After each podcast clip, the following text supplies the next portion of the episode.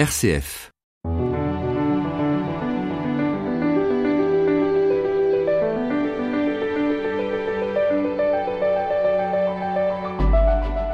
Comment désamorcer la mauvaise foi et réchauffer le cœur endurci? Une fois encore, Jésus va user de son talent de conteur pour affronter les religieux qui tentent de le piéger. Dans l'évangile de ce dimanche, il affirme à ses détracteurs qu'une femme de mauvaise vie qui croit sur parole est plus avancée dans le royaume que ceux qui détiennent les clés du temple. Une parole vraie pour tenter de réveiller en l'homme tout ce qui sonne creux, pour dénoncer aussi les faux engagements et les pratiques religieuses hypocrites. Pour commenter cet évangile, je reçois Jean-François Noël. Bonjour. Bonjour. Vous êtes prêtre à Istres et vous êtes également psychanalyste. Nous écoutons la parole. C'est chez Matthieu, chapitre 21, versets 28 à 32. Jésus disait aux chefs des prêtres et aux anciens Que pensez-vous de ceci? Un homme avait deux fils. Il vint trouver le premier et lui dit Mon enfant, va travailler aujourd'hui à ma vigne. Celui-ci répondit Je ne veux pas. Mais ensuite, s'étant repenti, il y alla. Abordant le second, le père lui dit la même chose. Celui-ci répondit Oui, Seigneur. Et il n'y alla pas. Lequel des deux a fait la volonté du Père? Ils lui répondent Le premier. Jésus leur dit Amen, je vous le déclare. Les publicains et les prostituées vous précèdent dans le royaume de Dieu. Car Jean-Baptiste est venu à vous, vivant selon la justice, et vous n'avez pas cru à sa parole. Tandis que les publicains et les prostituées y ont cru. Mais vous, même après avoir vu cela, vous ne vous êtes pas repenti pour croire à sa parole.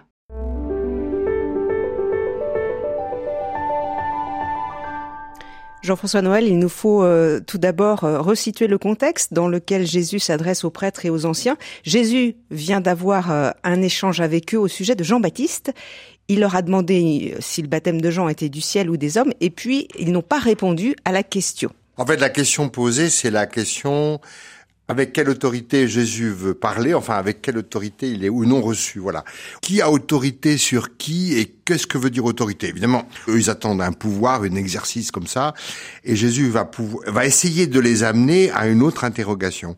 Il renvoie à une interrogation dans lequel ils sont bloqués, les, interrogateurs sont bloqués. En fait, Jésus est souvent dans une position un peu de maïotique, enfin d'interroger. Et là, on tombe sur une, une sorte d'impasse, puisque s'ils répondent ci, répondent ça, etc., on n'aura pas de bonne réponse. Et donc, il va contourner ce blocage intérieur, et il va le contourner par une petite histoire. Alors, une parabole, justement, est-ce que vous pourriez dire en deux mots ce que représente pour vous la parabole? Vous savez, souvent quand on veut raconter une chose grave, c'est quand même le principe euh, le plus fréquent dans l'histoire euh, de la pensée humaine, on va le passer par une sorte de fiction. Voilà. Parce qu'en fait, la fiction est bien plus éloquente parfois que le fait raconté en tant que tel.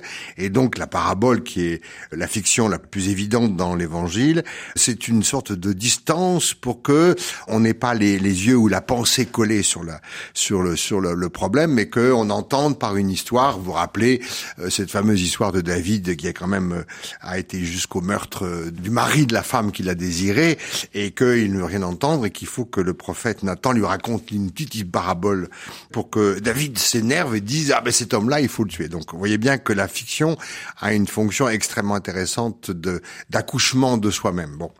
Jean-François Noël, nous regardons avec vous l'évangile de ce dimanche. Alors nous allons reprendre verset par verset euh, cette parole.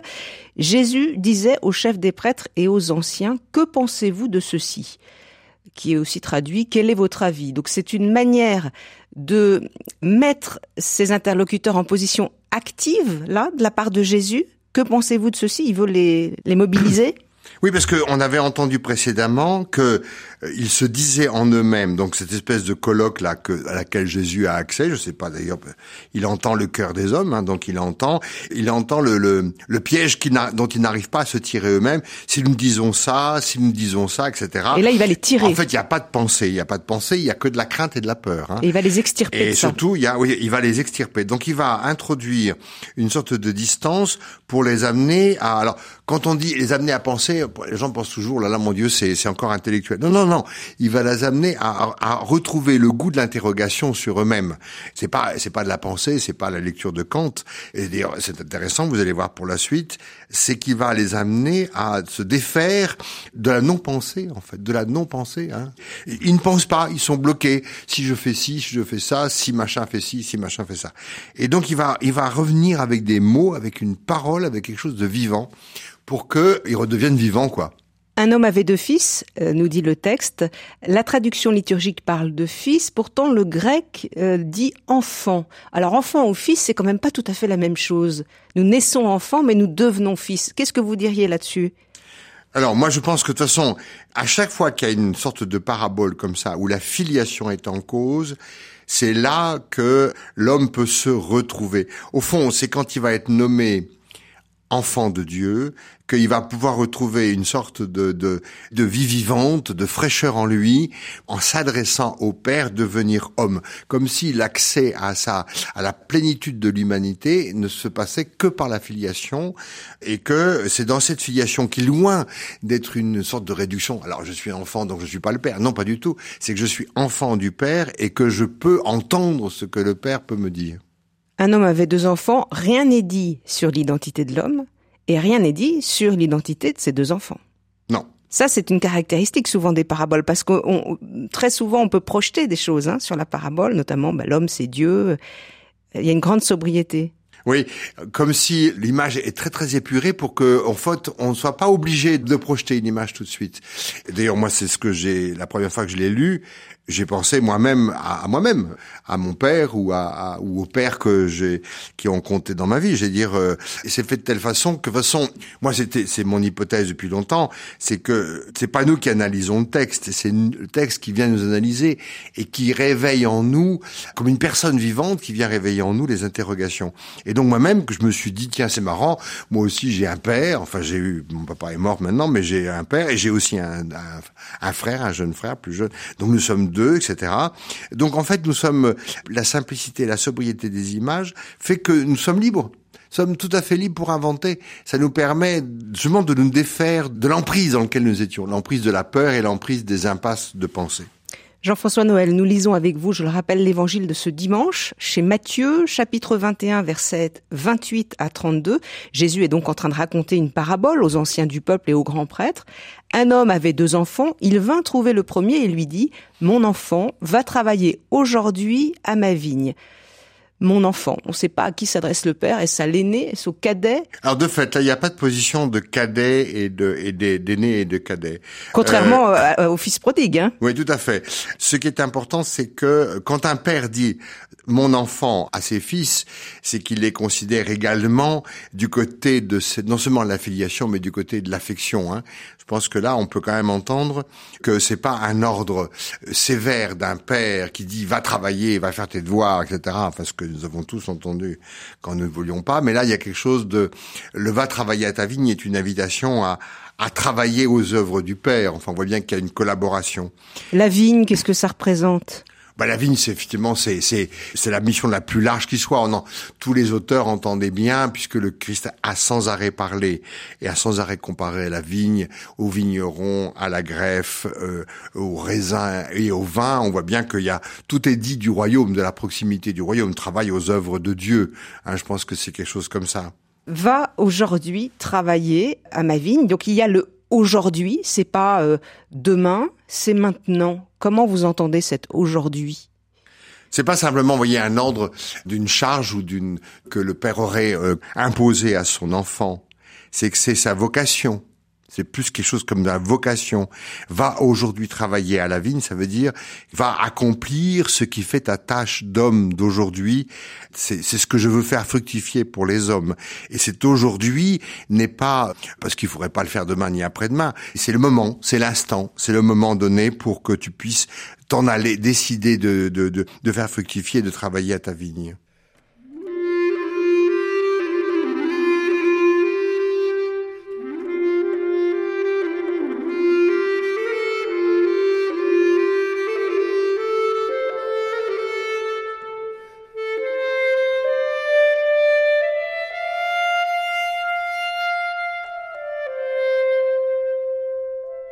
RCF enfin une bonne nouvelle. Jean-François Noël, euh, écoutons la suite de la parabole. À la demande du père, le premier enfant sollicité euh, pour travailler dit ⁇ Je ne veux pas ⁇ mais ensuite, s'étant repenti, il y alla. La réponse est très claire, je ne veux pas.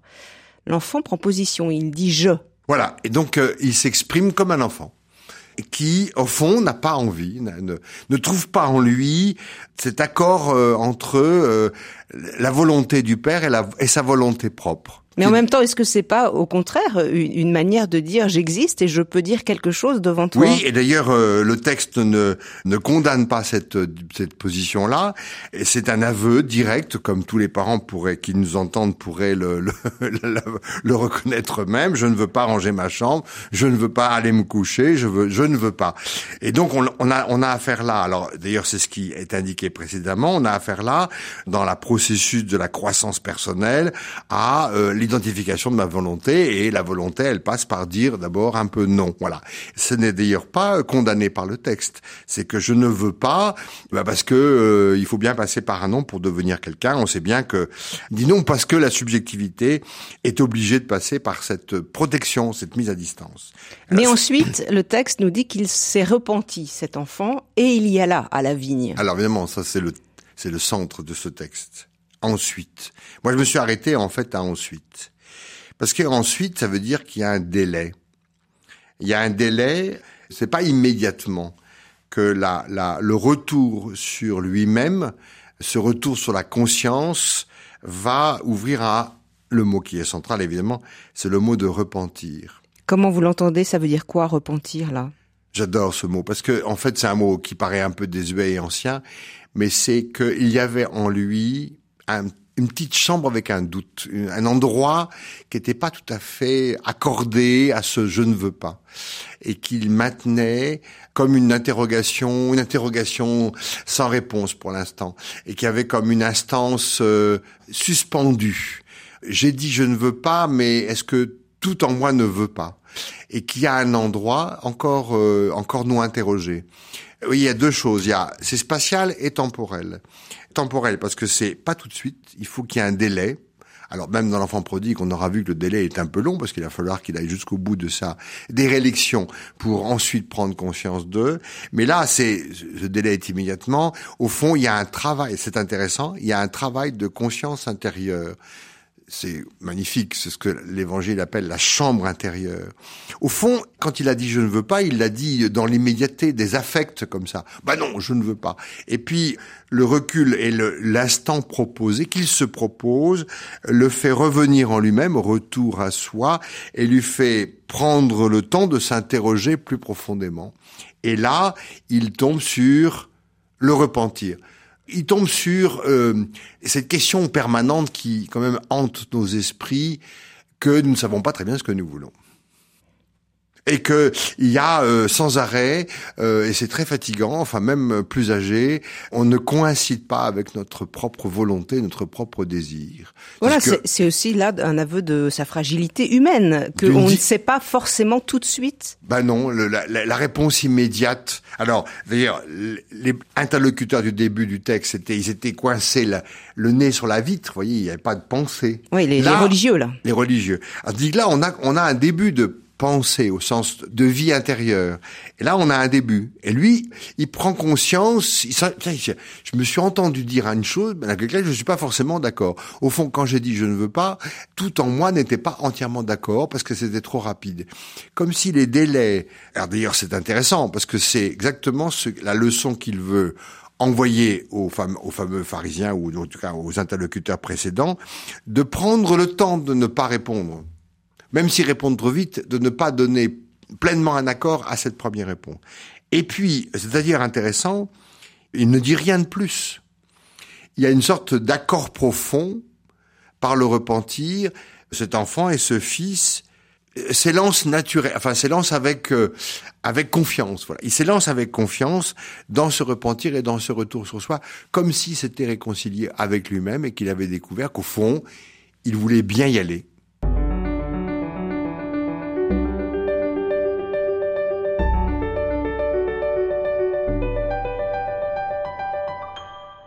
Jean-François Noël, le père va aborder son second enfant et faire la même demande qu'au premier, à savoir euh, va travailler à ma vigne, celui-ci répondit Oui, Seigneur, et il n'y alla pas. Oui, Seigneur. En fait, c'est toujours comme dans, pour le coup, on ne peut pas ne pas évoquer l'enfant prodigue parce que l'enfant prodigue, l'aîné était coincé dans une une obéissance aveugle, je fais tout ce qu'il faut, on n'a rien à me reprocher, mais en fait je suis amer comme un vieux vin, et puis que l'autre était parti. Donc les, deux positions sont toujours des jeux, euh, dire, complémentaires dans lesquels nous allons nous retrouver nous-mêmes. Évidemment, personne ne peut penser qu'il est simplement le cadet ou l'aîné dans la parabole de l'enfant prodigue. Et là, si quelqu'un avait pu penser qu'il était dans, la, dans le premier enfant, peut-être qu'il est rattrapé par le deuxième. Donc en fait, c'est nous deux à chaque fois. C'est hein. nous deux à chaque fois, et c'est ce deux, c'est comme deux faces comme ça, deux positions.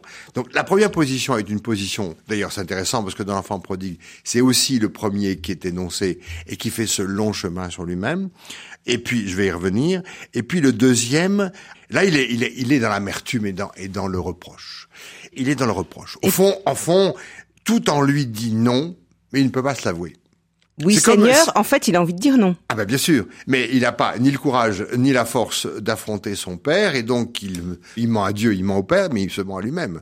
En fait, il est, voilà, je trouve que la parallèle, la parallèle avec les deux enfants euh, de la parabole enfantine marche beaucoup d'autant mieux que le premier, donc l'aîné, qui est... Euh, il faut bien comprendre que dans la Bible, on n'aime pas beaucoup les aînés parce que c'est à la fois ceux qui ont la charge de la bénédiction, donc ils sont à la fois plus investis de la bénédiction de Dieu, et que au fond, c'est parfois les cadets qui s'en sortent, bah, confère Jacob évidemment, qui va carrément voler le droit d'aînesse. Mais enfin, il n'empêche que... En tout cas, il y a un parallèle incroyable, c'est que ce premier-là, n'a pas le courage de dire je ne veux pas, qui était donc accueilli par Dieu, par rapport le Père. Et lui, il n'a pas le courage de dire ça. Il se ment déjà à lui-même. Et ne se mentant à lui-même, je veux dire, il creuse sa propre fosse, quoi. Il creuse sa fosse, il creuse l'impossibilité de consentir à un autre que lui-même. Alors, je vais aller plus loin. Le premier, au fond, dans son repentir, s'interroge sur ce qu'il pense du père. Est-ce que le père m'a obligé à faire ça, ou est-ce que, au fond, moi aussi, je veux travailler aux œuvres. Et que c'était une invitation pour son bien. Et pour son bien, oui, quelque chose comme ça, comme, comme on dit à un enfant. C'est que le deuxième, il n'est pas sorti de lui et il, est, il restait enfermé dans ses convictions un peu peureuses et un peu étriquées, en disant, de toute façon, il va pas entendre que je vais lui dire non. Et donc, de toute façon, la décision est prise et il, et il se coupe, il se coupe de la vie. Bon j'ai en ça en tête parce que, si, si vous me permettez, la, la, fameuse phrase de Winnicott, la fameuse Good Enough Mother, la, la bonne assez mère, moi je pense qu'il y a quelque chose à La mère suffisamment bonne, vous voulez voilà, dire exactement, oui, je me trompais. C'est La suite de la phrase est encore plus intéressante. Quand l'enfant lui dit non et qu'elle l'accepte. Et il me semble que là, il y a, dans cette parabole, il y a une petite parenthèse sur le courage de dire non à Dieu pour pouvoir après revenir il y a plus de joie au ciel pour un pécheur qui se repent que pour mille autres, etc. Donc on voit bien que le repentir, il est presque le chemin euh, de conversion. Il est presque le chemin de retour. Et ce, et ce chemin de retour n'est pas un chemin de soumission à Dieu. C'est un chemin, on va revenir avec tout soi-même. L'enfant prodigue, quand il revient, il revient avec euh, toutes ses questions et toutes ses expériences. Et là, le, le, le premier revient avec enrichi du débat qui a eu lieu en lui, alors que le premier ne s'est pas enrichi, il s'est appauvri de lui-même. Comme si Dieu voulait que nous passions par un moment, je vais l'appeler ça le point zéro, hors de lui pour convenir à lui.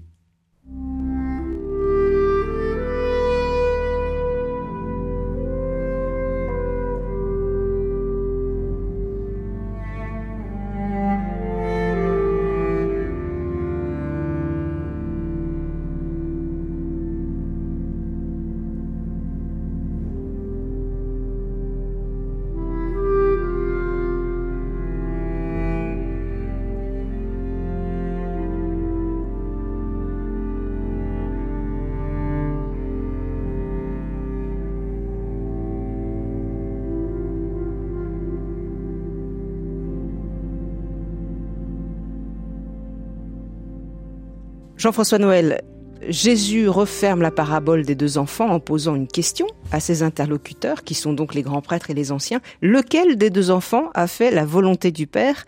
Donc on retrouve cette idée qu'il les met dans le coup, il veut les faire participer, les faire sortir de leur questionnement stérile, leur enfermement stérile. Lequel des deux enfants a fait la volonté du père? Alors ils disent, euh, ces anciens, le premier. Alors évidemment, tel que c'est, c'est comme c'est comme David avec Nathan et la parabole de, la, de la petite de la petite brebis, euh, etc. Je veux dire, l'affaire est si la parabole est si claire et si limpide, ils ne peuvent pas ne pas entendre quelle est la leçon. Et d'ailleurs, ça leur, alors ça va permettre à Jésus, on le verra après, de déployer un autre aspect, qui est le problème de la justice qu'on va voir avec les publicains et les pécheurs. Là, ils vont pouvoir écouter. Au fond, cette parabole a déverrouillé les oreilles, déverrouillé leur cœur, en leur permettant, par le chemin de détour que Jésus a proposé, de sortir de l'impasse de surdité dans lequel ils étaient enfermés sourds qu'ils étaient sans savoir qu'ils étaient sourds. N'oublions jamais que l'annonce du royaume, et Matthieu va le dire d'ailleurs, l'évangéliste Matthieu va dire, les sourds entendent, les aveugles voient, les boiteux marchent. C'est quand même incroyable que l'annonce la plus, la plus primitive de l'annonce des royaumes est du côté des entendre, de voir et de marcher. Et qui prouve bien que le péché des premiers, n'a pas l'air si péché que ça. Mais qui est le péché Et la surdité. Mais pire que la surdité, c'est qu'ils ne savent même pas qu'ils sont sourds. Et il va falloir que Jésus dérouille cette surdité pour qu'il leur permette d'entendre autrement qu'il est la parole et qu'il est la parole vivante. Et donc, et là, il peut annoncer les publicains et les pécheurs.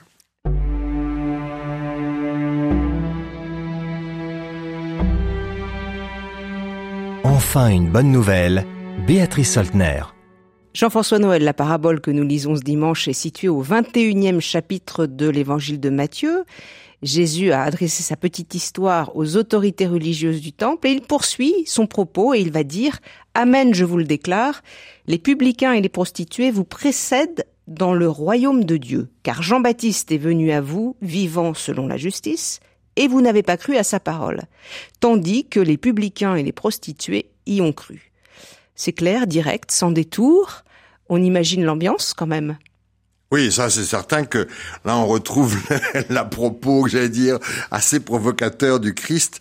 Moi je pense que c'était un homme qui de fait euh, devait trancher comme ça. Et c'est pas qu'il devait brusquer ou choquer, mais que sa parole devait euh, pointer avec une pertinence, une acuité comme ça, comme une flèche qui vient au bon endroit. Parce que qu'est-ce qui est la moquerie des pharisiens lorsqu'ils se laissent un peu aller c'est les prostituées, c'est les publicains. Euh, D'ailleurs, c'est intéressant que. Faut rappeler les publicains, c'est les collecteurs d'impôts. Oui, hein. bien sûr, ben, c'est ceux qui sont les compromis ou les les collabos. Les collabos, les collabos. Donc on voit bien que lorsque les pharisiens ça un peu aller et qui commencent un peu à dire du mal des autres, ben qu'est-ce qu'on, sur quoi on va, on va gosser? On va gosser sur les publicains qui sont des corrompus, qui sont pas comme eux, qui respectent pas la loi, et les prostituées évidemment. Bon.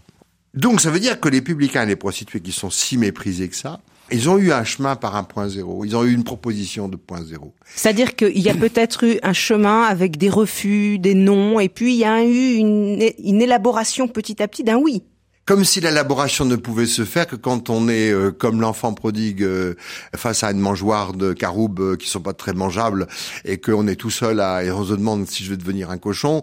On voit bien quand même qu'il a fallu que parfois on aille au bord de son propre puits. Je pense à la Samaritaine, hein, parce que la Samaritaine, le puits c'est quand même un lieu incroyablement révélateur du bord de son désir, de l'interrogation de son désir. Et ces gens-là, on peut pas imaginer qu'ils sont simplement décorrompus et des vendus, mais qui sont malheureux, enfin ou blessés en tout cas, et cette blessure est un lieu, est une, une opportunité d'un retour sur soi, d'interrogation. Il faut bien comprendre que l'interrogation à laquelle Dieu nous envoie n'est pas morale. Elle est d'abord presque existentielle. Et on prend souvent l'évangile pour de la morale. Et voilà, alors on est en train de dire, bah oui, alors, il faut pas faire ci, il faut pas faire ça. Oui, oui, il faut répondre oui. Non, non, c'est pas ce qui est écrit dans le texte. Le texte dit, prenez le temps d'avoir un délai et de réfléchir à. Pourquoi vous n'avez pas voulu? Vous avez le droit de ne pas vouloir. En fait, il donne le droit à ne pas vouloir pour que dans ce non-vouloir, on s'interroge pourquoi on n'a pas voulu. C'est ça que le texte dit. Je veux dire, il épouse, comme il fait à chaque fois, avec un soin infini, l'épaisseur de la vie humaine, sans ériger une loi qui l'obligerait par le haut. Il est question de la justice, hein, associée à Jean-Baptiste. C'est quoi vivre selon la justice? Qu'est-ce que ça veut dire? La justice, dans ce texte-là, c'est ce que, dire ce que, ce que disait euh, Jean-Baptiste, ton péché t'oblige à une conversion. Tu n'es pas ajusté à. Voilà, c'est ça la justice. Et le péché, c'est quoi? Et le péché, c'est le non-ajustement.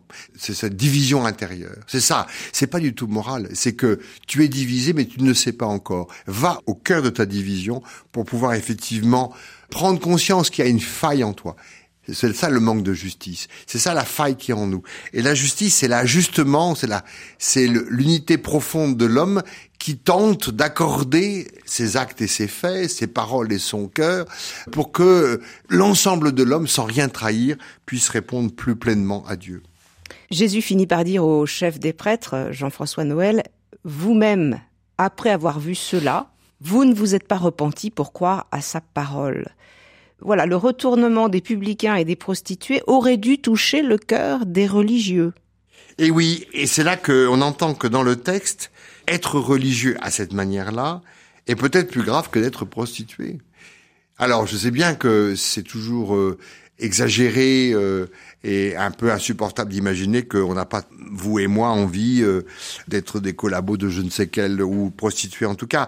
mais les termes sont suffisamment exagérés pour que on ne s'arroge pas le droit quand même, si j'ai fait ci, j'ai fait ça, enfin surtout des excuses, mais qu'on aille vraiment au cœur du repentir.